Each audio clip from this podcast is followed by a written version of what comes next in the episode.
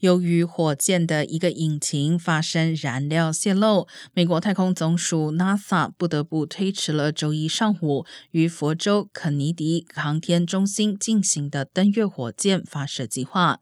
新的发射日期尚未决定，但九月二号和九月五号是备用的发射日期。目前尚不清楚工程师能否在此前及时解决问题。此次试飞将是自五十年前阿波罗计划结束以来，NASA 重返月球行动的再次尝试。该机构希望在二零二四年将四名太空人送入月球，并最早在二零二五年将人类送上月球。